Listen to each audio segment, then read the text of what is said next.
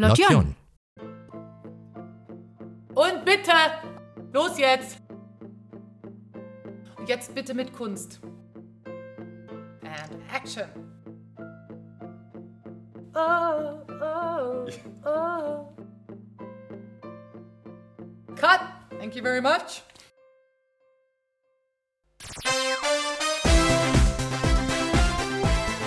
Ja, ihr hört schon, wir sind im Theater. Schön, dass ihr eingeschaltet habt bei Lotjon, neue Ausgabe vom Heimatmagazin mit Geschichten von hier und dir. Und dir ist in diesem Fall Jannike Schubert.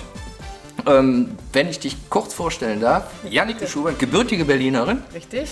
studierte nach, nach Wupp, das lassen wir so, das gehört am Anfang mit dazu, nach ihrem Abitur an der Bayerischen Theaterakademie August Everding in München. Ähm, du gastiertest unter anderem, jetzt kommt's, Theater des Westens, Theater Ingolstadt, Prinzregententheater München, Staatstheater Nürnberg, Admiralspalast Berlin, da kommen wir später noch drauf zurück, da habe ich eine sehr nette Ton, äh, Tonschnipsel mitgebracht der Münchner Schauburg und dem Dramatheater Ryazan, Russland. Habe ich garantiert falsch ausgesprochen. Riazan. Das musst du jetzt mal erklären. Aber ich sage erstmal herzlich willkommen, Jannike Schubert. Schön, dass du hier bist. Ja, vielen herzlichen Dank, dass ich hier sein darf. Na klar. Ich freue mich sehr. Nein, wir freuen uns. Ja. Jetzt musst du wieder sagen, ich freue mich aber noch mehr. So geht's dann die ganze Zeit. Nach zwei Stunden verabschieden wir uns dann. Immer zweimal mehr wie du. Genau. so ist es. Also, Ryazan, Russland. Riazan. Ryazan, was hast du Genau. da gemacht? Außer jetzt Theater. Natürlich hast du da Theater gespielt, aber wieso dort? Also das war, ähm, äh, es fehlen noch zwei Theater auf meiner Liste oder drei, die Ja, ich äh, nicht gesagt hatte. Und zwar war ich noch in, am Staatstheater Meiningen und am Landestheater Eisenach. Ja, die hätte ich jetzt noch gesagt. Ah, okay, Von gut. 2011 bis 2017. Genau, und äh, dann bin ich nämlich gewechselt nach Münster, bevor ich hier in Krefeld war. Und in Münster haben wir eine Koproduktion gemacht mit dem Dramatheater Riazan. Denn Riazan ist die Partnerstadt von Münster. Ach so. Und äh, die Schauspieler äh, des Theaters äh, Russland war in Ryazan waren einmal in Münster zu Besuch und haben dann sich dort eine Late Night in dem Theater Münster, also am Wolfgang Borcher Theater war ich, nicht am Stadttheater. Dort haben die sich eine Produktion, eine Late Night angeguckt, haben sich angefreundet und dann kam der Gedanke, lasst uns doch mal ein Stück zusammen machen. Und dann haben wir vor der Corona-Krise äh, gemeinsam ähm, Familie, Familie Kleist von Quatsch. Familie, Familie Dr. Kleist bin ich schon. Familie Schroffenstein von Kleist, so rum. Dreher im Kopf. Geil. Familie Dr. Kleist. Nein, Familie Schroffenstein gemacht. Ähm, die russischen Kollegen haben Russisch gesprochen, wir Deutsch.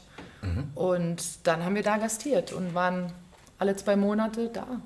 Und wo muss man das so ungefähr örtlich ansiedeln? Das ist südlich von Moskau. Ähm, ich glaube, drei Stunden braucht man mit dem Bus ungefähr. Zweieinhalb, drei Stunden südlich von Moskau. Von Krefeld. Von Krefeld, genau.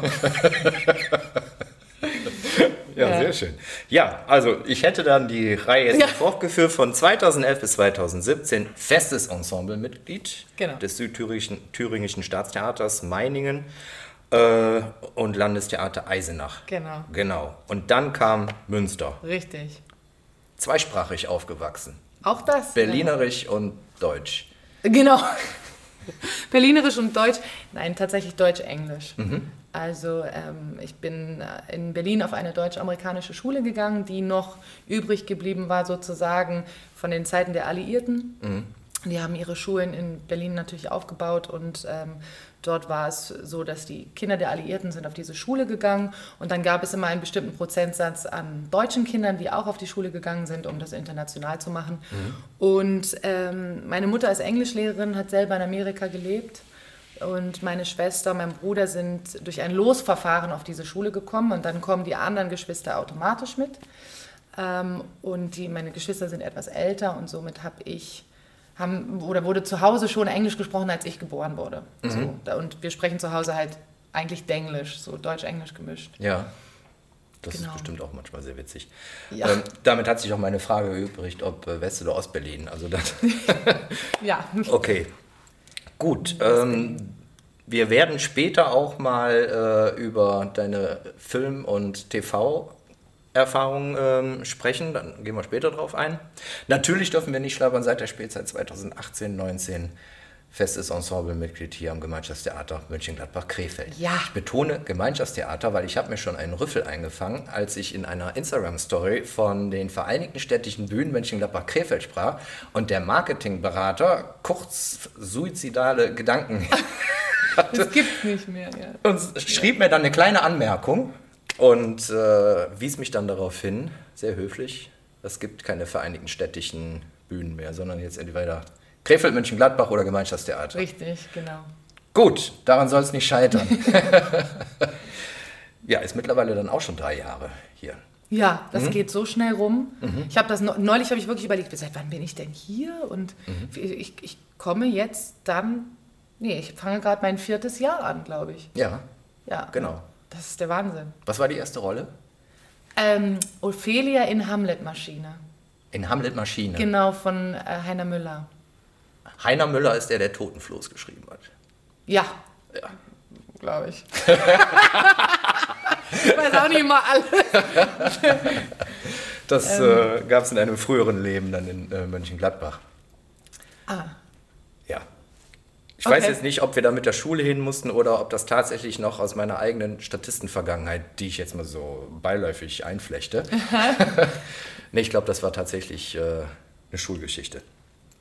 Wir sind ja immer wieder dazu verdonnert worden, dann auch, darf man gar nicht so sagen, ja, wir haben es gerne, sagen, wir gerne gemacht. Verdonnert? Wir haben es nicht gerne gemacht und Totenfloß hat uns, glaube ich, auch nicht so gefallen. Ist egal, ist lange her, verarbeitet. Ja, aber also Kinder in Heiner oder Jugendliche in Heiner Müller schicken, das ist, Ja. ist gut. Also dann lernen sie viel, aber es Ja. ist auch. Ich habe noch ein anderes Theatertrauma, das heißt Clavigo. Aha, okay. Da haben wir dann aber geschlossen in der Pause mit der Klasse das Theater verlassen, sind dann aber auch, ich weiß nicht, ob es damals schon Marketingabteilungen gab dann im Theater, von entsprechenden Leuten in Empfang genommen worden, abgefangen worden. Ich weiß nicht, ob die uns wieder zurückdrängen wollten. Und die haben auch ganz nett gefragt, warum uns das nicht gefallen hat. Das fand ich zum Beispiel dann noch wieder gut. Ja. Also die haben sich dafür interessiert. Das kann ja auch sein, aber man möchte auch wissen, warum ein Stück nicht ankommt oder warum man eine bestimmte Zielgruppe nicht abholt Mhm. oder so.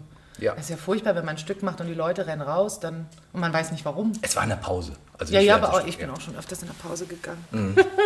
Passiert. Aber nicht als äh, Ensemblemitglied. oder? Nein.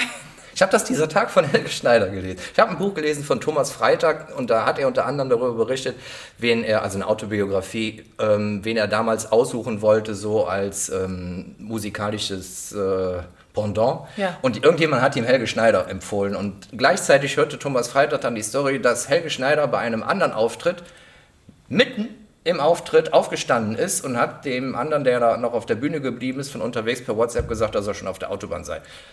Oh. Oder per SMS, damals gab es noch kein WhatsApp. Und dann dachte sich der Thomas Freitag wohl, das wäre nicht so der geeignete Partner.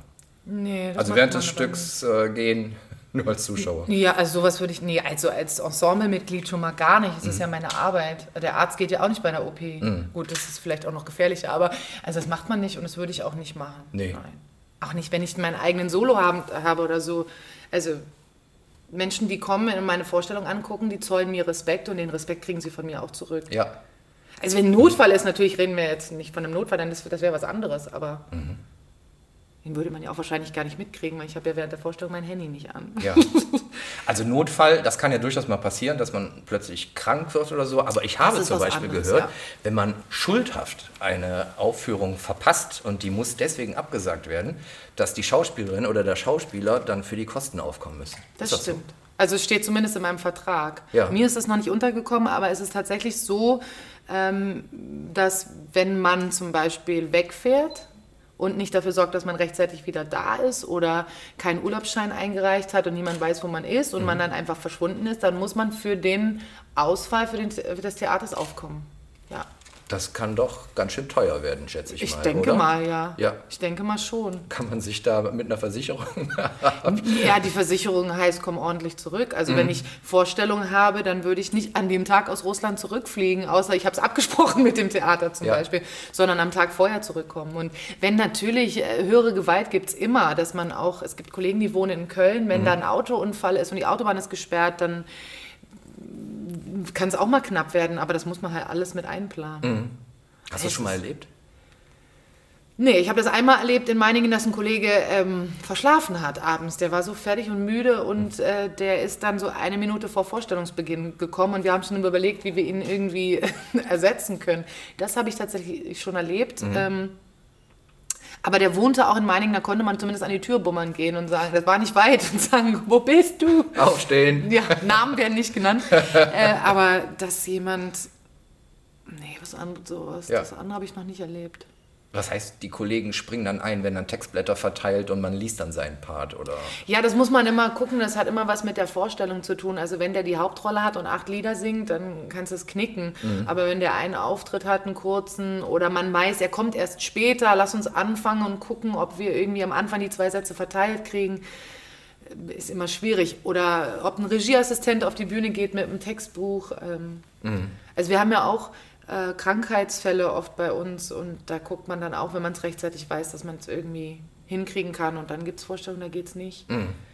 Also es werden doch Schauspieler auch mal krank. Ja, So im. Vorgespräch hörte sich das für mich so an, als wären die nie krank. Als hätten die irgendwie so eine Körperdisziplin, dass die ihrem Nein. Körper verbieten, krank zu werden während der Spielzeit. Ja, nee, wie, also ich sage mal so, bis zur Corona-Krise, glaube ich, war das Usus bei den meisten Schauspielern, dass man auch krank zur Vorstellung geht und sich hinschleppt, wenn man nicht halt äh, tot ist. Aber das geht schon mal gar nicht mehr, weil wir natürlich keine Kollegen anstecken wollen und weil wir auch durch die Krise, oder ich zumindest auch gelernt habe, zu sagen, hier ist Schluss. Also ich war krank vor der Spielzeitpause zum Beispiel, ähm, drei Wochen lang. Ähm, weil ich, ich habe meine Corona-Impfung nicht vertragen. Ja. Habe einen Infekt nach dem nächsten gehabt und hatte dann auch ein St- Stimmbandproblem. Und dann ist dankensweiter, da, dankens, äh, wie sagt man? Werterweise? Dankenswerterweise. Man müsste denken eigentlich, dass ich als Schauspielerin sprechen kann. Ne? Ähm, ein Kollege eingesprungen hat zum Beispiel im Wilhelm Tell meinen Monolog übernommen. Mhm. Und ich habe dann gespielt stumm, das ging, aber den Monolog hat mein Kollege übernommen. Mhm. Und bei den Proben habe ich dann tatsächlich gefehlt. Und War das der Monolog ähm, Elsbeth, Frau eines Fischers? Richtig. Die, die du auch in der äh, Online-Lesung da... genau, der war das. Da Ja. hören wir jetzt mal eben rein. Dazwischen Blitze und Donnerschläge. Elsbeth, eines Fischers Frau. Der Tell, gefangen, abgeführt nach Küstnacht. Der beste Mann im Land, der stärkste Arm, wenn es einmal gelten sollte für die Freiheit. Der Arm, der retten sollte, ist gefesselt. Der Landvogt führt ihn selbst trotz Sturm den See herauf. Oh, glaubt, er wird ihn tief genug vergraben, dass er das Tageslicht nicht wieder sieht. Denn fürchten muss er die gerechte Rache des freien Mannes, den er schwer gereizt. Der Sturm nimmt überhand. Gehabt euch wohl. Nein. Raset, ihr Winde. Flammt herab, ihr Blitze. Ihr Wolken berstet. Gießt darunter Ströme des Himmels und da säuft das Land. Ihr wilden Elemente werdet Herr. Ihr Bären kommt. Ihr alten Wölfe wieder der großen Wüste. Euch gehört das Land. Wer wird hier leben? Also das fand ich so faszinierend, wie du da quasi diesen Sturm mehr oder weniger heraufbeschworen hast. Also ich, ich hatte schon ein bisschen Gänsehaut. Das Wirklich? Ich, ja, wirklich. Ja, das Also- ist super. Das ja. war auch meine Regieanweisung, bitte den Sturm heraufbeschwören, dann habe ich alles gut gemacht. ja, ja, das war, das war sehr interessant, aber das war auch ähm, nochmal eine ganz andere Herangehensweise, weil wir ähnlich wie jetzt nur die Stimme zur Verfügung hatten und nicht den Körper und nicht den Ausdruck. Und, Ja. ja. Also so hast du eigentlich, äh, jetzt kommt man so ein bisschen so Lobhudelei, so ein recht breites Spektrum. Ja, du bist ja Sprecherin, Schauspielerin, Tänzerin, Sängerin. Ja. Also ist schon ordentlich, was das Repertoire angeht. Ja, Hm? kann man so sagen. Ich denke mal, wir sind alle Kollegen vielseitig irgendwie ausgebildet, ähm, weil die Kunst hört, glaube ich, beim Schauspielern nicht auf. Ähm, wie man an dem neuen Stück, was wir jetzt äh, machen, Queens sehen kann, habe ich auch tolle Kollegen, die alle toll singen können. Und ähm, ich habe habe tatsächlich in meiner Ausbildung Tanz, Gesang und Schauspiel studiert, also alles drei. Wobei ich heute sagen würde, tanzen kann ich nicht, nur so halb. Meine Ballettlehrerin hat zu mir immer gesagt, du musst dir kein Problem machen, weil du wirst später Solist sein, die anderen tanzen, du stehst und singst. so, also die, sie hat immer gesagt, wenn du ein paar Schritte kannst, dann reicht das schon. Also wenn, Ähm, aber beim Tanzen nicht so sehr. Ich muss mal kurz diesen Zettel hervorkramen, Ja. wo deine Sportarten aufgeführt sind. Fand ich super interessant. Ja. Ich darf das kurz mal äh, vorlesen. Äh, es geht los mit Bühnenkampf, Mhm. was immer das ist. Äh, Schauspieler gegen Regisseur oder so, kannst du gleich nochmal erklären. Reiten, also Bühnenkampf sehr gut, Reiten sehr gut. Dann kommt Gerätetauchen. Ja, das habe ich irgendwo bei dir auch mal unter Hobbys gelesen. Ja, mit einer Flasche halt gerät. Genau. Also nicht ohne Ja. Apnoe oder wie das heißt, sondern halt. Ja. Ich habe einen Tauchschein, genau. ja, stellt man sich doch normalerweise so mit einer Flasche vor, oder? Ja, ja. Ja. Ist auch Sauerstoff. Das andere ist schon Extremtauchen. Ne? Ja, ja, das Ja. ist dieses sieben Meter runtertauchen ohne Flasche und. Aber das kann ich nicht. Ja. Fechten, Ja. Fitness, Klettern, Rollschuhlaufen, Schwimmen, das war jetzt die Kategorie gut. Jetzt kommen wir zu den Grundkenntnissen. Basketball, Jogging. Wie kann man in Jogging Grundkenntnisse haben? Das habe ich, das hab ich mit fett angemarkert. Ja. Was heißt Jogging Grundkenntnisse? Also sagen wir mal so, du das kriegst die Schuhe an. Ja, nein, das ist ja alles, die einzelnen Kategorien, manches kann man davon nicht einteilen, gut, schlecht oder sehr gut. Aber ich stelle mir das immer vor, wenn das jetzt ein Caster liest und der möchte wissen, kann die Frau joggen oder nicht. Dann ähm, habe ich jetzt mal gesagt, gut, weil ja, ich gehe joggen und ich gehe gerne joggen, aber ich bin kein 10-Kilometer-Läufer oder Marathonläufer. Und wenn die dann eine Marathonläuferin haben wollen für eine Szene, die dabei spricht, dann nehmen sie halt nicht jemanden, der Grundkenntnisse angibt, sondern der sagt, ich bin Profi-Marathonläufer. Läufer. Ah, okay. Aber ich äh, jogge gerne und jogge gut und äh, auch gar nicht mal so langsam. Also ich würde mir das zutrauen, auf der Bühne zu joggen. Mhm. Okay. oder beim Dreh. Dann müsstest du, glaube ich, hier diese Sparte nochmal überarbeiten. Naja, gut reicht. Wie gesagt, ich kann ja nicht schnell und nicht lange. Ja, aber Joggen ist ja eh nicht schnell. Ja, es gibt Leute, die joggen 10 Kilometer, Kollegen, die joggen 10 Kilometer am Tag. Ja, aber das ist mir dann doch zu viel. Ja, aber die Frage ist, lang oder schnell? Beides. Mhm. Die betteln sich sogar zwischendurch, Okay. wer schneller läuft. Das andere, was ich fett angemarkert habe, Ja. ist Fußballgrundkenntnisse. Ja, Warum? Also nicht warum Grundkenntnisse, sondern warum erwähnt man das überhaupt? Naja, das sind so Sachen für Film und Fernsehen. Wenn ich zum Mhm. Ah, Beispiel okay. eine, eine Rolle, das ist haupt, also diese Sachen sind hauptsächlich für Film und Fernsehen. Gut. Wenn ich jetzt zum Beispiel gecastet soll für Kick It Like Beckham und man weiß, ich habe äh, in der Mhm. Aber die Jugend, war richtig gut, die Schauspielerin. Ja, die war richtig super. Vielleicht hatte die auch einen Double, weiß man ja nicht. Beckham. Ja. Aber ähm, wenn man da Grundkenntnisse hat, wenn ich jetzt natürlich jetzt jemand bin, der mit dem Ball gar nicht umgehen kann, sollte ich mich für so eine Rolle nicht bewerben. Ah, gut, ja. Und ähm, ich spiele tatsächlich sehr gerne Fußball, auch hier in der Theatermannschaft. Es gibt eine Theatermannschaft. Ja, wir haben eine Theatermannschaft. Wir durften nur jetzt halt in letzter Zeit nicht spielen wegen Corona, Ja. aber Das wundert mich jetzt ganz ohne Flachs, dass das äh, nicht nur geduldet, sondern auch äh, erlaubt ist. Denn da kann man sich doch prima bei verletzen und dann hat es sich aber mit der. ja, ich merke gerade, vielleicht habe ich mir selber ein Ei gelegt. ich weiß gar nicht, ob das, naja. Aber wir sind ganz zart. Ja, Und ich muss auch sagen, also wir sind ähm, ein paar Kollegen aus dem Schauspiel und dann haben wir aus der Technik, aus sag, dem die Kostüm. zwingen dich und du bist aus dem Schneider. Ja, nein, die sind besonders nett zu mir. Also die beschützen mich auch. Also wenn zum Beispiel mal ein Kollege, wenn ich im Tor stehe und ein Kollege haut zu hart auf den Bauch, dann kriegt er von einem anderen Kollege, äh, auf den Bauch, auf den Ball, Mhm. dann kriegt er von einem anderen Kollegen einen Rüffel und sagt, hallo, die braucht ihr Gesicht noch. Das So. ist nett. Das ist nett, ja. Sind Schauspielkollegen netter als andere Kollegen? Hast du andere Kollegen schon mal kennengelernt, die nicht Schauspieler sind? Ja, ich, ne, ja, also meinst du jetzt auch aus dem Kunstbereich oder? Nö, so generell. Ich glaube, Menschen sind Menschen und dann ist eigentlich ziemlich egal, ob sie Schauspieler sind oder so. Also es gibt in allen Abteilungen sehr, sehr nette Leute und es gibt auch in allen Abteilungen sehr, sehr anstrengende Menschen. Okay, über die unterhalten wir uns jetzt mal. Okay. Nein, das machen wir. Ohne Namen zu nennen. Also ich würde mich selber auch als manchmal anstrengend bezeichnen. Ich sehe jetzt, ich, ich höre förmlich meinen Freund gerade lachen und sagen, ja! Und ein paar Kollegen wahrscheinlich auch. Okay, ja, dann machen wir weiter mit der Therapie. Lass raus, warum denn anstrengend? Ja, weil alle Schauspieler anstrengend sind. Ja, unser Beruf wird oft mit einer Therapie verwechselt. Ähm, Für wen? sowohl für andere als auch für uns selber, glaube ich. Naja, man darf nicht vergessen, dass es ist ja für uns kein Beruf, der irgendwie, wir gehen nicht nach Hause und schalten ab, sondern wir befassen uns tagtäglich mit uns selber und auch mit unseren eigenen Emotionen, mit unseren Geschichten, mit unserer Psychologie, mit unseren Werten, mit unseren Unzulänglichkeiten, im positiven und im negativen Sinne. Und da kann man schon mal abrutschen oder weiß nicht. Vor allen Dingen ist es ja so, wenn man auf der Bühne spielt und dann heißt es hinterher, das war schlecht, muss man ganz doll aufpassen, nicht zu sehen, ich war schlecht als Mensch oder ich, sondern die Leistung oder das Stück oder so. Und das, die, da verschwimmen manchmal die Grenzen. Ja. Dass man Kritik immer sehr persönlich aufnimmt. Ähm, ich hätte das eigentlich jetzt später angesprochen, was das Verschwinden der, der Grenzen angeht, Ja. zwischen, zwischen einer Rolle oder in dem Fall jetzt, ich komme jetzt auf Alexandra zu sprechen, äh, wo man direkt eine Person ausfüllen muss.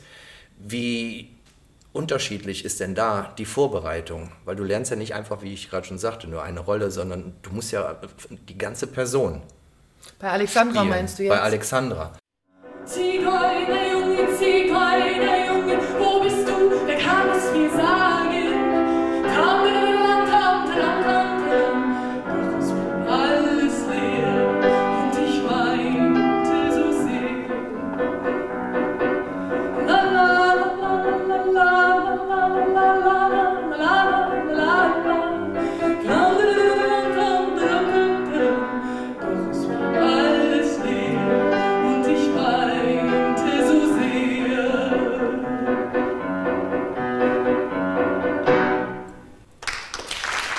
Glaube, das ist auch eins der Lieder, wo du dann auch ganz bewusst dieses Alexandra Timbre angewendet hast. Hast du nicht immer gemacht? Nein. Also wolltest du da auch schon so eine gewisse Distanz Ja, halten? also mh, es war so, als wir dieses Stück genommen haben, es ist ja ein Liederchansonabend und wir wollten ähm, ihr Leben erzählen und wir wollten sie als Person erzählen und ich wollte mich ihr auch stimmlich annähern, aber wir haben ähm, Innerhalb des Stückes haben wir, ähm, wie kann man sagen, private Momente, wo Alexandra privat ist, wo sie Lieder singt. Und dann haben wir Auftritt, be- spezielle Auftrittsmomente. Und ähm, da singt sie halt vor Publikum. Und das ist bei Zigeunerjunge zum Beispiel.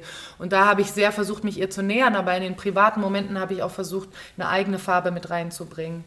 Ähm, einmal, um die Unterschiedlichkeit der beiden Situationen zu zeigen. Andererseits aber auch, weil ich es sehr schwierig finde, ich bin nicht Alexandra, ich bin auch keine Alexandra-Imitatorin. Und ähm, darauf wenn, man, ich hinaus. wenn man genau. das macht, dann muss man sie, dann muss man sie imitieren und Ja. das wollte ich nicht. Ja. So, ich wollte Ja. versuchen, sie und ihren, ihr Wesen darzustellen und meine Idee von ihr und Mhm. Was uns verbindet, Alexandra und mich auch. So. Ähm, wie muss ich mir das als Laien vorstellen? Du lernst dann nicht nur einen Text, sondern du guckst dir Filme, Videos, äh, was weiß ich, Dokumentationen an, liest, was weiß ich, Mhm. Ja. Biografien oder wie, wie Genau sieht so. das aus? Also bei mir war das sehr speziell, da ich, ähm, in, als ich in Eisenach war, hat der Intendant zu mir gesagt, er stellt sich einen Soloabend für mich vor und ich soll mir doch mal was überlegen, ob, ob es etwas gibt, was ich gerne machen würde. Und dann kommt dann natürlich äh, so als erstes so heute Abend Lola Blau von Georg Kreisler und sowas in den Sinn und dann war ich in einer Vorstellung und ähm, von Kollegen und da lief ein Alexandra-Lied. Was ist das Ziel? Und ich habe gedacht, boah, ist das ein schönes Lied, schöne Stimme und war, bin nach Hause gegangen mit einem anderen Freund und habe das gegoogelt und mir, da kommt dieses Bild von Alexandra und der Kollege sagt zu mir, äh, das bist ja du.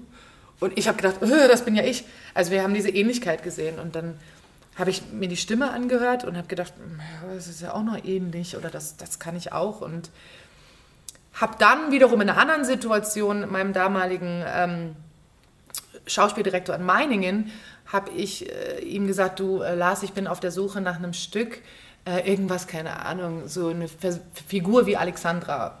dann sagt er zu mir, ja, ich habe ein Stück über Alexandra geschrieben, willst du es haben? Ein Solostück für einen Frauenpianist. Ja, perfekt. Und dann habe ich mir die Biografie genommen. Das Stück basiert sehr auf der Biografie und habe die Biografie gelesen, habe mir die Videos angeschaut, von ihr Auftritte angeschaut und habe ein Glück, muss ich sagen, im Zuge dessen sehr, sehr viele Ähnlichkeiten zwischen uns festgestellt. Im Wesen, glaube ich zumindest, äh, in der Musik, in der Art und äh, im Aussehen und so. Und deswegen war das sehr, sehr leicht, mich für sie äh, oder mich anzunähern an, an, an diese Person. Ich habe das äh, kurz vor der Premiere gesehen in einem äh, T- äh, TV-Interview. Mhm.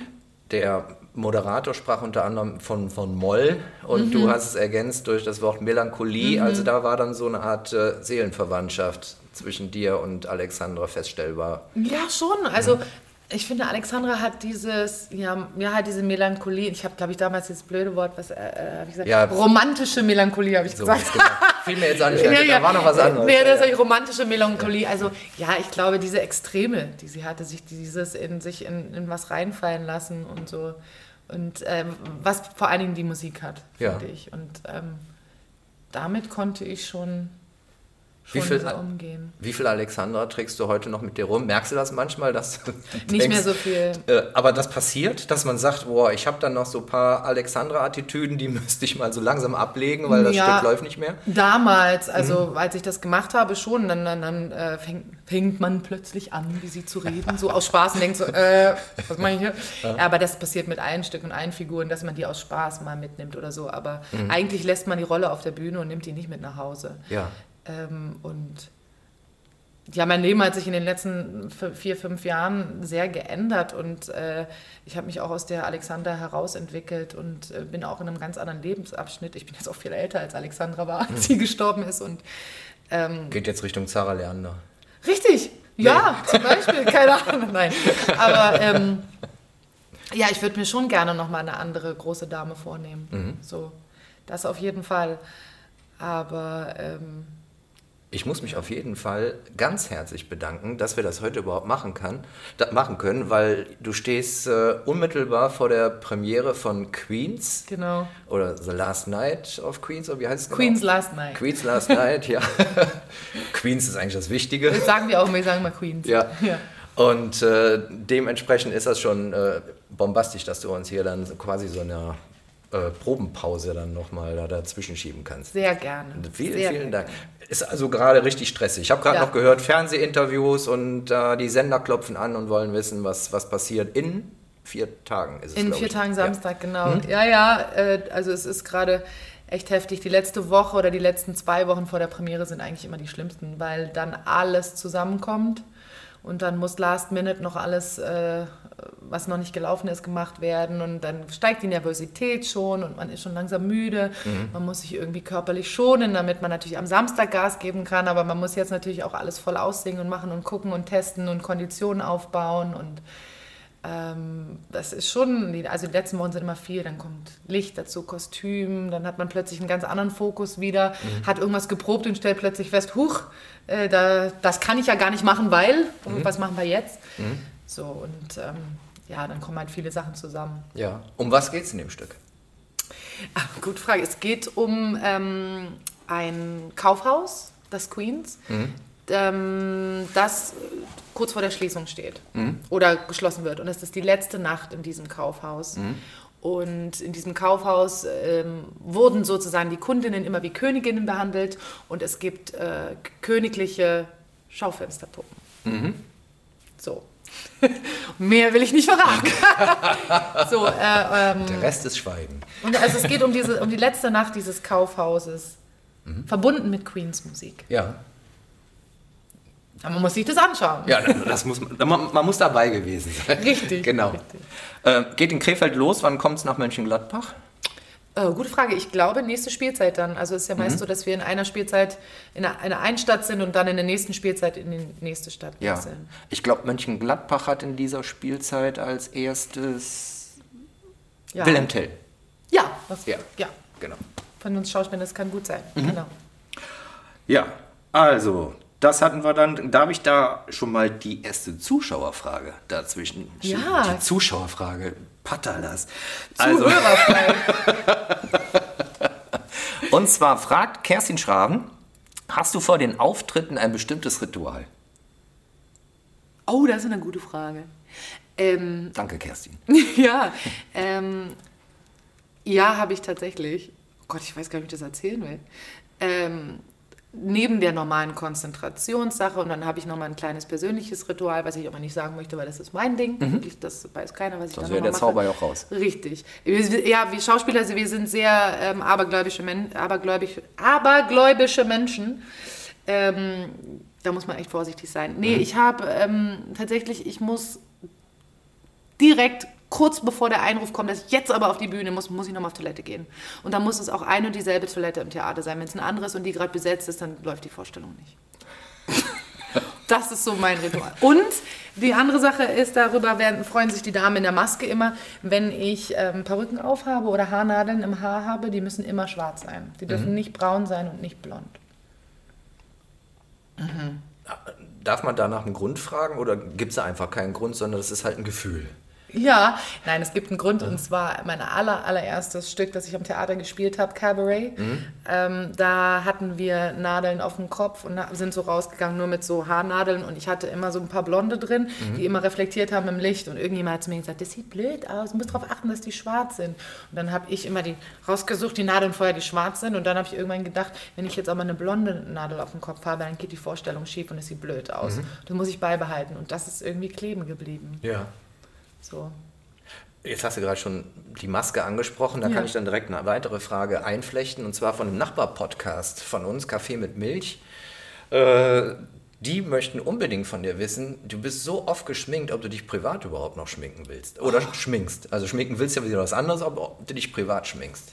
Das ist auch eine super Frage, weil es stimmt, äh, ja, ich schminke mich, wenn ich rausgehe und weggehe, abends ins Theater oder ins Kino oder sowas. Tagsüber eigentlich genau aus dem Grund nicht so gerne. Also ich achte schon darauf, dass ich Mascara habe und meine Haut ein bisschen in Ordnung aussieht. Äh, wenn ich acht Stunden Proben habe, dann gehe ich auch mal un komplett ungeschminkt aus dem Haus.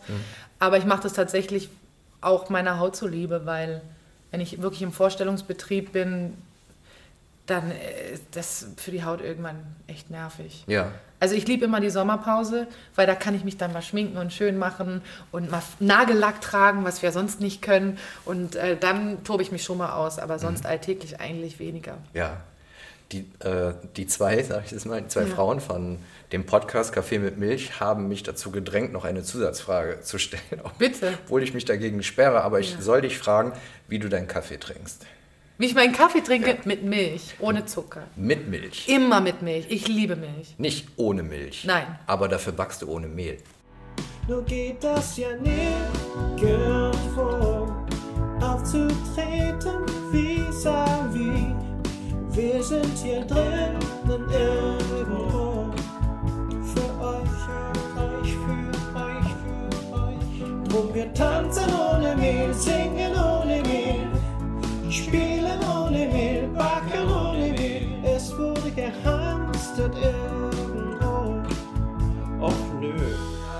eine Geschichte, die hast du auf Instagram während der Corona-Zeit äh, präsentiert. Backen ohne Mehl. Ja. Ja, Tim Melzer, dein berühmtes Pendant im Kochbereich, sagt ja, Backen ist nicht Kochen. Du wirst wahrscheinlich entgegnen, Kochen ist noch lange nicht Backen. Richtig. Und da hast du dann diese Serie rausgehauen, Ja. Mhm. Backen ohne Mehl. Warum? Weil wir nichts zu tun hatten. Nein, nein, nein, das war ja wirklich ein Zeitpunkt, das war der erste Lockdown, wo wir alle zu Hause waren und wir durften gar nicht arbeiten und nichts. Und äh, wir haben natürlich auch überlegt, wie können wir für unsere Zuschauer trotzdem da sein und was können wir trotzdem machen. Und ähm, ich backe leidenschaftlich gern, also zu Hause als zum Entspannen, als Hobby. Und ähm, mein Kollege vom Marketing, der Dirk Wiefe, der hatte mir geschrieben, so, magst du nicht mal eins deiner Rezepte präsentieren? Und dann habe ich gesagt, ja klar, aber einfach nur so ein Rezept vorlesen ist doch blöd. Und dann meinte er irgendwann, komm, lass mal live gehen. Und du machst das dann. Und dann habe ich gesagt, ja, okay, aber dann lass mal die Leute auch informieren, was gerade so abgeht. Lass mal einen Intendanten einladen. Und dann haben wir da irgendwie so rumgesponnen und bums, plötzlich hatten wir diese Backen ohne Mehl am Sonntag Sendung, haben die erste Sendung gemacht und dann kam so ein Zuspruch, dass wir dachten, okay, komm, wir machen noch eine, noch eine. Und dann haben wir das fünf Wochen lang gemacht, eigentlich durch den kompletten ersten Lockdown, bis ich wieder ähm, für Wilhelm Tell, für den Livestream äh, arbeiten durfte. Und ah, es hat so einen Spaß gemacht. Ja, aber das spürt man ja auch und es macht wirklich Spaß, sich heute noch die Folgen, obwohl das ja schon Ja. längst lange zurückliegt, sich heute noch diese Folgen anzusehen, weshalb ich mich natürlich auch frage, warum habt ihr das eingestellt? Also wenn man einmal so einen, so einen Zufallsknaller hat, dann hätte ich schon erwartet, dass man da ein bisschen länger dran festhält. Ja, klar, aber also man, man muss ja überlegen, ich habe am Sonntag haben wir am Nachmittag um 16 Uhr diese Sendung gemacht und dann am Montag früh haben Dirk und ich schon telefoniert und haben überlegt, okay, was können wir als nächstes machen, welches Rezept, das ist ja alles Vorbereitung, da mussten wir die Kollegen anrufen, dann mussten die Zeit haben und dann ging ja der normale Spielbetrieb wieder los oder das normale Proben und da habe ich dann einfach nicht die Zeit dafür. Ah, okay. Also weil ich bin ja dann montags bis samstags im Theater und am Wochenende sind Vorstellungen. Gut, jetzt, jetzt erst wieder, aber es war tatsächlich dann der Aufwand. Und natürlich wollen wir doch also mit den Menschen wieder in Kontakt kommen und dass sie auch zu uns ins Theater kommen. Wir sind ja kein digitaler, also wir sind ja keine, keine äh, Fern Fernsehleute und auch kein Instagram-Livestream. Also das war jetzt Okay. wirklich ein Schmankerl und Ja. ein sich austoben dürfen, während man mal zufällig nicht arbeiten durfte. Ja. Okay, also da höre ich jetzt raus, dass sich das äh, Digitale dann auch mit, wann das auch immer sein wird, mit Corona dann irgendwann mal erledigt hat. Obwohl ich finde, so das ein oder andere Element wäre doch durchaus. Ich fand das, Das mit dieser. Online-Lesung, fand ich zum Beispiel super klasse auf YouTube. äh, Wo man sich das ja nochmal äh, ansehen kann. Solche Geschichten, äh, ja, ich wiederhole mich mit, mit Backen ohne Mehl genauso, wo man sich auch mal auf eine andere Art und Weise mit dem Publikum austauscht. Es war ja live, man Ja. konnte sich ja mehr oder weniger da auch melden, oder? Ja, natürlich. Also man konnte da auch Fragen stellen und so, so sich einbringen. Und ähm, natürlich ist so ein Format, finde ich klasse. Und das ist auch wünschenswert, so mit Menschen in Kontakt zu kommen. Und ich bin mir auch sicher, dass manche digitalen Elemente bleiben werden. Aber unser Beruf an sich ist nun mal analog.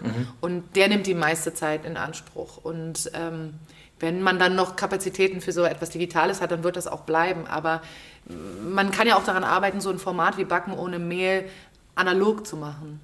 Also wir hatten auch ein paar Ideen, das dann nochmal anders zu präsentieren. Dann kam der nächste Lockdown. So, und jetzt momentan, äh, wir proben ein Stück nach dem nächsten, acht, wir haben meist acht Produktionen gleichzeitig, die wir spielen. Also da bleibt dann auch nicht immer Zeit für sowas. Ja.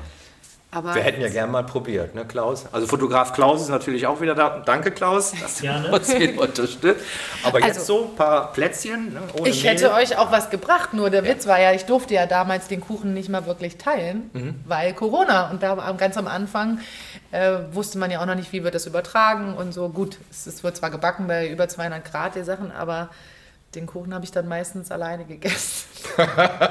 Oder an ein paar Kollegen heimlich, mit denen ich auch privat was zu tun habe, verteilt. Okay. Im, äh, Im Lied Backen ohne Mehl, im Video, sieht man, wie du mit einer Katze schmust, die dann auch irgendwann entnervt äh, das Leute sucht. Da passt die nächste Ja. Instagram-Frage zu. Und zwar, man achte auf den Namen, bevor du antwortest. Okay. Andra the Dog fragt, magst du lieber Hunde oder Katzen? Oh, es tut mir so leid, aber ich liebe Katzen über Ja. alles. Also ich habe Katzen, ich werde immer Katzen haben. Wie viele Katzen hast du? Jetzt noch zwei. Noch zwei. Ja, eine von unseren Katzen ist gerade gestorben. Also gerade schon ein bisschen herber. Ja. Ja, aber wir haben zwei Katzen. Okay. Ja, Andra the Dog. Äh, tut mir leid. Sorry. Ich hoffe, du kommst mit der Antwort klar. aber ich hatte auch mal einen Hund, also. Also, aber das Problem ist, dass ich. Ähm, ich möchte nicht gerne morgens aufstehen und rausgehen müssen bei Wind und Wetter. Und deswegen kommt ein Hund für mich schon gar nicht in Frage. Ja. Und ich habe auch nicht die Zeit dafür. Eine Katze ist da autarker. Ähm, ja. Es Ja. gibt bestimmt tolle Hunde. Klaus, können wir nichts zu sagen, ne? weil wir zwei sind Ja, diejenigen, Hunde. die morgens rausgehen Respekt. und mittags und abends. Uiuiui. Okay, das war's dann auch mit den Fragen. Dafür vielen Dank, dass ihr eure Fragen eingeschickt habt. Ähm, kommen wir doch mal auf eine ganz besondere Geschichte. Und zwar sind wir jetzt im Monat September. Und dieser September, der hat es ja nun wirklich in sich, für dich, äh, was die Premieren angeht. Wir haben gerade schon von der Queens-Premiere am 4. September gesprochen. Das setzt sich jetzt fort mit einer Kinoproduktion. Ja. Oh, ich bin so aufgeregt. The Middleman. Ja. Ähm, und zwar habe ich jetzt gelesen, am 12. September ist äh, die Uraufführung beim Filmfestival in Toronto. Yes. In Kanada kommt dieser Film endlich raus. Ja. Ja. Und eine Woche später dann die Kinopremiere und los geht's in Norwegen. Genau. Ja. Richtig. Weißt du schon, wann wir in hiesigen Gefilden den Film zu sehen bekommen Nein, können? ich weiß es noch nicht. Ich habe versucht, es rauszufinden, aber ich weiß es noch nicht. Mhm. Ähm, ich habe jetzt nur gesehen, dass man diesen digitalen, man kann bei diesem Toronto Festival den Film auch digital gucken und ich habe mich so gefreut und habe gedacht, ha, jetzt sehe ich mich endlich selber und dann habe ich gelesen, available everywhere except for Germany, Austria and Switzerland. Also Edgy man- knetchy. Edgy knetchy.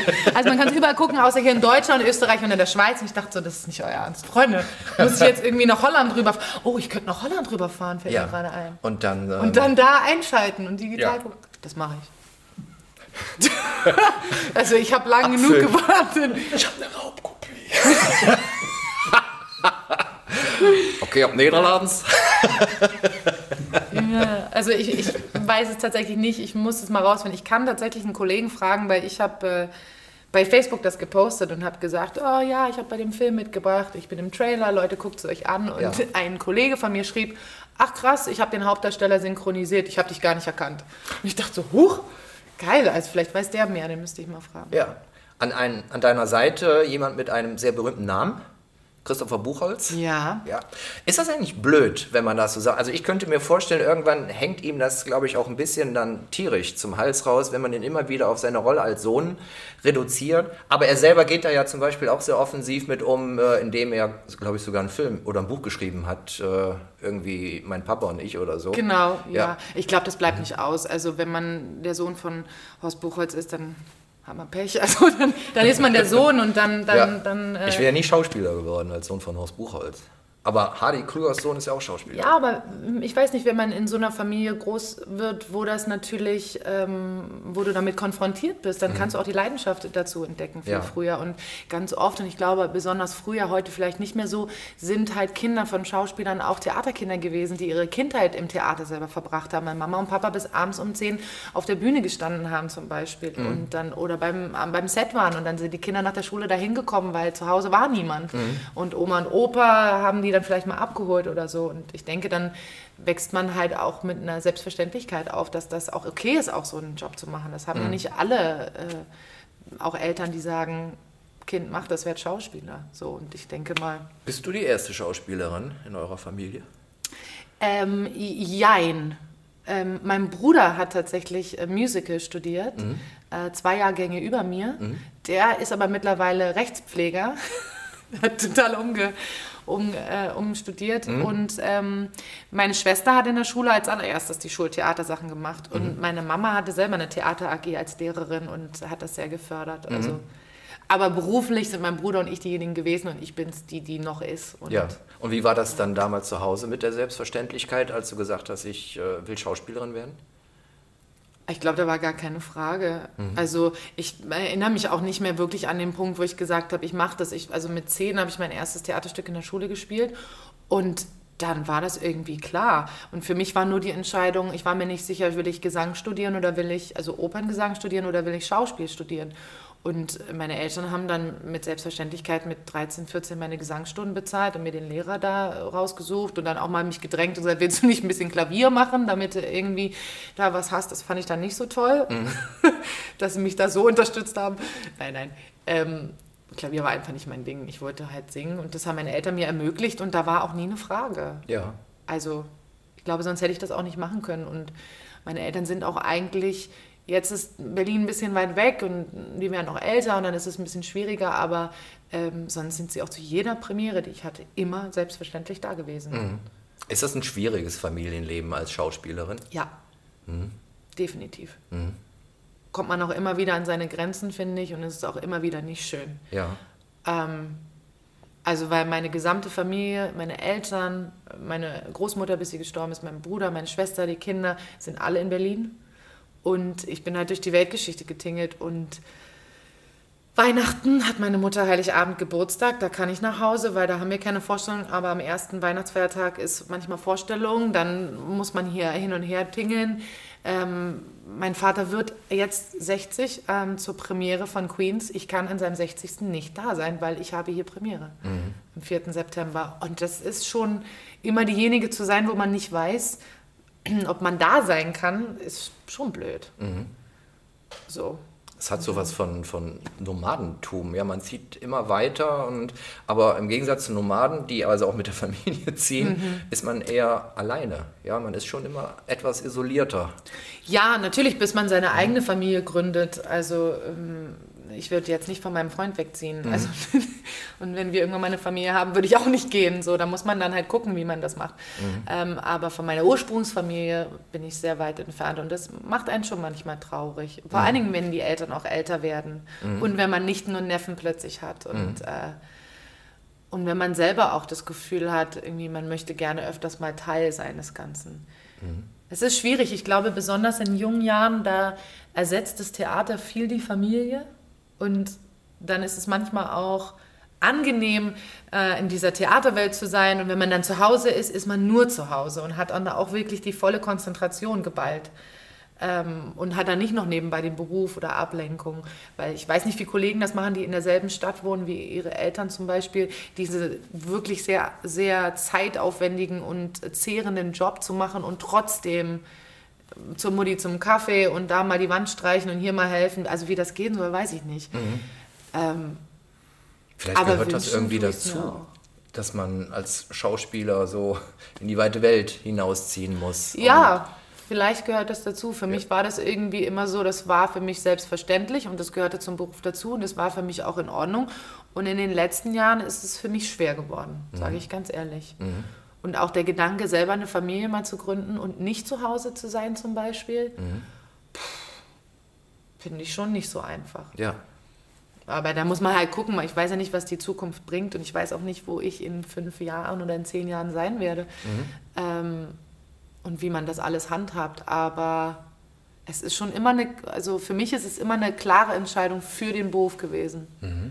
Und Familie an zweiter Stelle. Und mein Bruder zum Beispiel hat genau aus dem Grund den Job aufgegeben. Ja. Weil er gesagt hat, er möchte als Familienvater nicht weg sein von zu Hause. Er möchte Geld verdienen, für seine Familie da sein und er kann nicht durch Deutschland tingeln und seine Kinder immer dahin, hierhin, dorthin. Kann er nicht, möchte er nicht. Wenn wir jetzt nochmal auf The Middleman zurückkommen Mhm. und äh, das macht dann auf einmal im positiven Sinne Schule, dass sich also solche ähm, Kinoengagements dann, dann häufen, dann, dann bist du ja noch mehr unterwegs und durchaus dann auch äh, in anderen Ländern.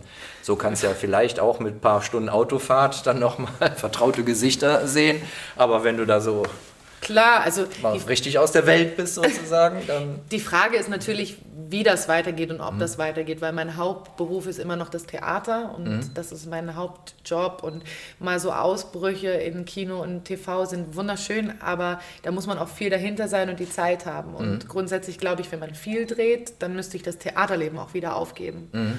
Und dann ist es natürlich auch so, dass bei Filmen und bei Kino ist man immer für eine geballte Zeit an einem Ort. Dann wird ein Film über die und die Länge gedreht und dann bist du wieder wochenlang zu Hause.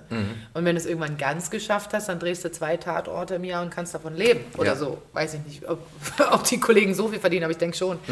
Äh, und dann ist man auch zu Hause und hat seinen Zeitpunkt. Aber es ist immer ein Hin und Her. Also Ja. ich frage mich das auch jetzt, zum Beispiel habe ich heute drüber nachgedacht bei meiner Kollegin, ähm, unsere Choreografin Kerstin, die ist jetzt hier, dann war sie drei Tage in Hamburg bei einer anderen Produktion, jetzt macht sie bald eine Tour und ich wollte sie heute noch fragen, Kerstin, wann warst du das letzte Mal zu Hause?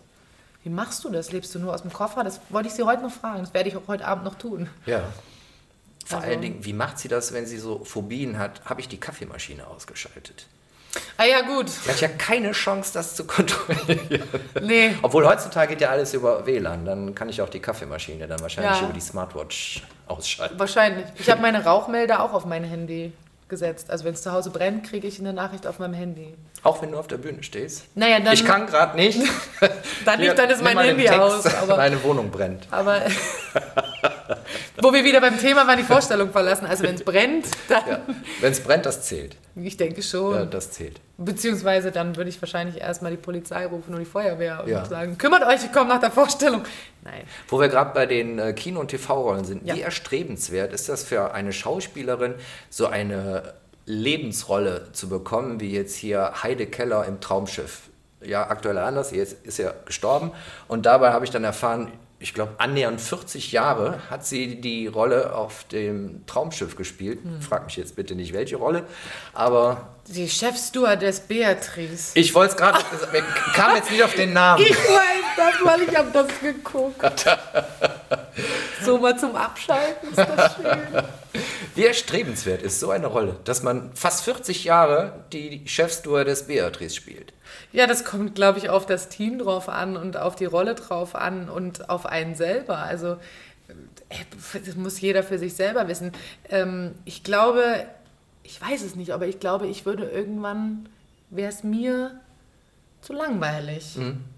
Aber auch das ändert sich. Also, keine Ahnung, wenn ich Familie und Kinder hätte und dann würde ich einen festen Job haben und jeden Tag zur Arbeit gehen und drehen und könnte dann aber zu Hause sein für meine Kinder, das ist natürlich was ganz anderes. Als junges Mädchen denke ich mir, ich möchte die Rolle spielen und das und ich möchte dann da reintauchen und das und will nicht festgefahren sein. Also es kommt immer, glaube ich, auf den Menschen drauf an. Mhm. Ja. Wie machen die Kollegen das von der Lindenstraße, die teilweise 30 Jahre gedreht haben? Ja. Das ist dann halt ein anderer Job. Wenn man dir das jetzt so anbieten würde, wüsstest du, wie du da jetzt drauf reagieren würdest? Wie ich da jetzt drauf Jetzt, reagiere. ohne jetzt Wenn man mir jetzt so eine Rolle Ja, anbieten jetzt, würde. Und man genau. würde mir sagen, die wird die nächsten zehn Jahre, so wirst du die nächsten zehn Jahre und du kriegst ein festes Gehalt und spielst Ja. die Rolle im Fernsehen. Ja. Ja, tut mir leid, Krefeld Mönchengladbach, ich glaube, dann bin ich weg. Nein, Ja. all Quatsch. Also weiß so ich zehn nicht. Jahre Elisabeth Schwinger von Schwinger, Schwinger und Partner. Elisabeth Schwinger von der Kanzlei Schwinger, Schwinger und Partner. Ich glaube, ich, wirklich ohne Witz, ich würde dann einen Deal machen. Mhm. Ich würde dann vielleicht, ich würde das machen und ich würde aber trotzdem im Theater hier nachfragen, ob ich als Gast weiterkommen kann für Produktion. Mhm. Dass man halt sagen kann, man dreht und man macht das und wenn es gerade reinpasst und man, und man dann gerade eine kleinere Phase geschrieben bekommt oder so und gerade eine ganz tolle The äh, Rolle im Theater ist, dass man dann beides machen kann. ja. Das, glaube ich, wäre für mich ideal. Was ist dir nach, ich behaupte jetzt einfach mal, einer Dekade Bühnenerfahrung von deinen Talenten so richtig ans Herz gewachsen? Ob jetzt eher so das Schauspiel, das Singen, das Tanzen, was, was ist da jetzt eigentlich so dein Steckenpferd geworden? Hm, Gute Frage. Also das Tanzen lassen wir mal außen vor. Das war immer für mich, das ist für mich immer schwierig gewesen. Steht auch bei den Sportarten, glaube ich, gar nicht bei. Kann sein. Es ist, äh, äh, Tanzen ist wirklich toll, aber äh, dafür muss man wirklich diszipliniert sein und äh, so, das mache ich nicht. das bin ich nicht, das ist nicht mein Ding. Ja. Ähm, für mich ist es immer noch Gesang und Schauspiel und ich habe für mich den Schauspielgesang entdeckt. ist das eine böse Ausweichung? Naja, es ist so, ich empfinde, dass das Schauspiel äh, auf der Bühne immer mehr dazu tendiert, Schauspiel mit Musik zu sein. Und dass man singen können muss, auch als Schauspieler und da ähm, zusammen Produktion machen kann. Ich glaube, ähm, nur noch den reinen Gesang würde mir nicht reichen. Aber nur noch Schauspiel ohne Gesang würde mir auch nicht reichen. Also es ist wirklich, ich kann das nicht voneinander trennen. Ich würde unheimlich gerne mal in einer Operette hier mitmachen. Hallo, Herr Intendant. Na, so, Ich ziehe jetzt, ich zieh jetzt den Lautstärkeregler noch ein bisschen. Kannst du gerne nochmal wiederholen. ich durfte ja letztes Jahr in der Corona-Krise durfte ich ja beim Weihnachtsmärchen vom Musiktheater mitmachen und durfte mir mit äh, Gabi Kuhn die äh, Hauptrolle das Schaf teilen. Das war ähm, schon sehr schön, da die Kollegen kennenzulernen und deren Arbeit und ein bisschen ins Musiktheater äh, reinzuschnuppern und zu den Kollegen und mit denen auf der Bühne zu stehen und die stehen neben einem und schmettern da äh, Lieder und ich bin ganz oft ausgestiegen, weil ich einfach nur mit einem offenen Mund da stand und dachte, boah, singen die geil. Oh, warte, Moment, ich muss wieder weitermachen. Ähm, Aber das habe ich gedacht, wo du gerade sagst, und schmettern da die Lieder. Ach, hören wir einfach mal eben rein.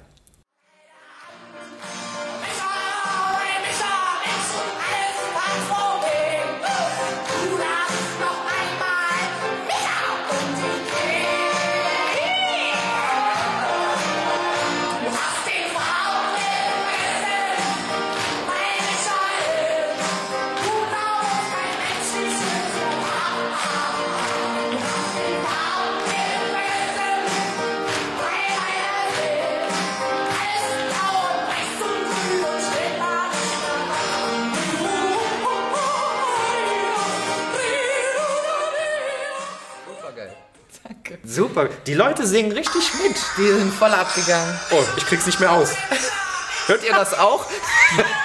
Oder hört das nur leise? Zugabe! ja, die sind richtig abgegangen. Das, ähm, das war beim Eisenacher Commerce. Das ist ja das größte Frühlingsfest in Deutschland in Eisenach. Der, ähm, und das war beim Commerce und da waren, glaube ich, 2000 Leute und die sind vollkommen ausgerastet. Und es war so geil. Ich habe mich zum ersten Mal wie ein richtiger Popstar gefühlt. Ja. Es hat richtig Spaß gemacht. Ja. Und ich liebe es so, ähm, Leute nachmachen. Ich habe auch äh, an dem Abend auch Bonnie Tyler nachgemacht, Nina Hagen. Also vielleicht auch wegen Alexandra, mir, mir liegt das so, andere Leute so nachzumachen und mich da rein zu empfinden. Das Finde ich einfach nur geil. Wenn du, wenn du vorhin sagtest Operette, Mhm. was, was schwebt dir denn davor? Da hast du doch bestimmt dann so eine bestimmte Rolle Augen. Nee, das nicht. Nö. Also ich würde mir nicht, Ach, nein. nein, nein, ich würde mir auch nicht zutrauen, da eine große Rolle zu machen. Um Gottes Willen, die haben Mhm. ausgebildete Stimmen, das habe ich schon lange nicht mehr. Ich habe in den letzten Jahren so viel meiner Stimme verloren, Mhm. auch wenn ich weiter zum Gesangsunterricht jetzt gehe, wenn ich kann. Aber ich habe einfach nicht die Ausbildung mehr und nicht mehr, nicht mehr diese Regelmäßigkeit. Aber so in einer Fledermaus so eine kleine Rolle oder so, Mhm. ähm, einfach nur, ganz ehrlich, einfach nur dabei sein und Ja. vielleicht drei Sätze sagen. Cabaret.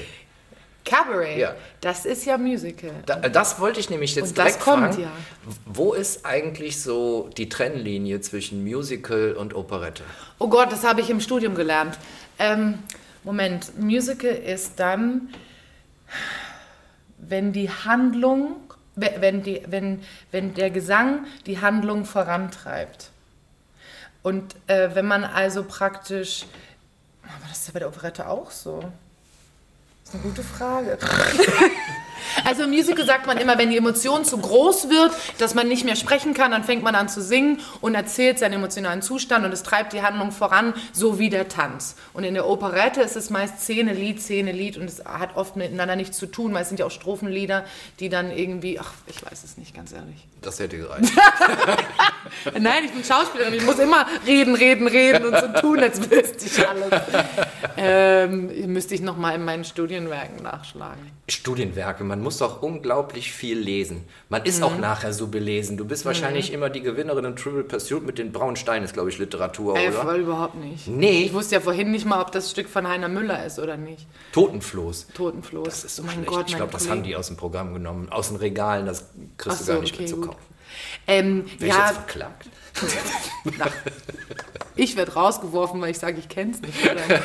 Ähm, ja, natürlich muss man viel lesen und das aber, wenn, also ich weiß trotzdem nicht alles, weil ich lese ja so viel für die Arbeit, auch an Sekundärliteratur, ähm, passend zu den Stücken, dass ich dann in meiner Freizeit gar keine Lust mehr habe, noch mehr zu lesen. Das hätte ich jetzt auch wissen wollen, ob man da überhaupt noch Bock drauf hat, Nee. ein Buch in die Hand zu nehmen. Ganz ehrlich, ich lese in den Ferien und in der Spielzeit gucke ich abends Netflix, weil ich muss dann auch einfach abschalten.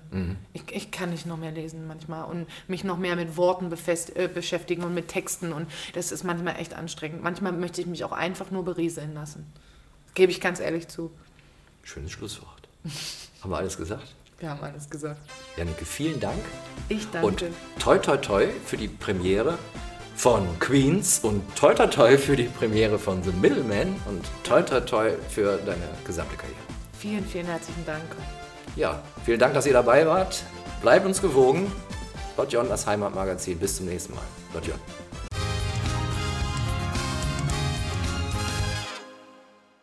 Lotjon. Und äh, ein Schauspielkollege hat da das Titellied adaptiert. Das gibt's Ja. schon, hast du. Ja. Ich kannte das jetzt selber nicht. Und wenn du das einmal hörst, kriegst du das nie mehr aus dem Kopf. Das ist furchtbar. Geil. ich liebe dieses Das, Lied. das, das, das nervt auf Dauer, weil du kriegst das Lied nicht mehr aus dem Kopf. Verlauf, Verlauf. Oh, oh, oh. Der hat natürlich dann auch noch die entsprechende Stimme, ist ausgebildeter. Ja, Sänger, ne? James Ja. ist unser, unser, unser Prof, also James ist der Hammer. Ist der Ich noch, liebe seine Stimme. ist der noch ähm, hier am Theater? Der hat, macht gerade ein Sabbatjahr, der Ach, ist gerade in Wien und singt Miss Saigon da. oh, Ja, weil er ist einfach nur göttlich. Hat mir neulich hat er mir ein Video geschickt von seinem letzten Song, den er gesungen hat und ich habe gedacht, ich muss niederknien. Also Ja. James hat eine Stimme, pff, die ist nicht von dieser Welt. Wirklich, ja. wirklich. ja, mir gefällt die auch sehr.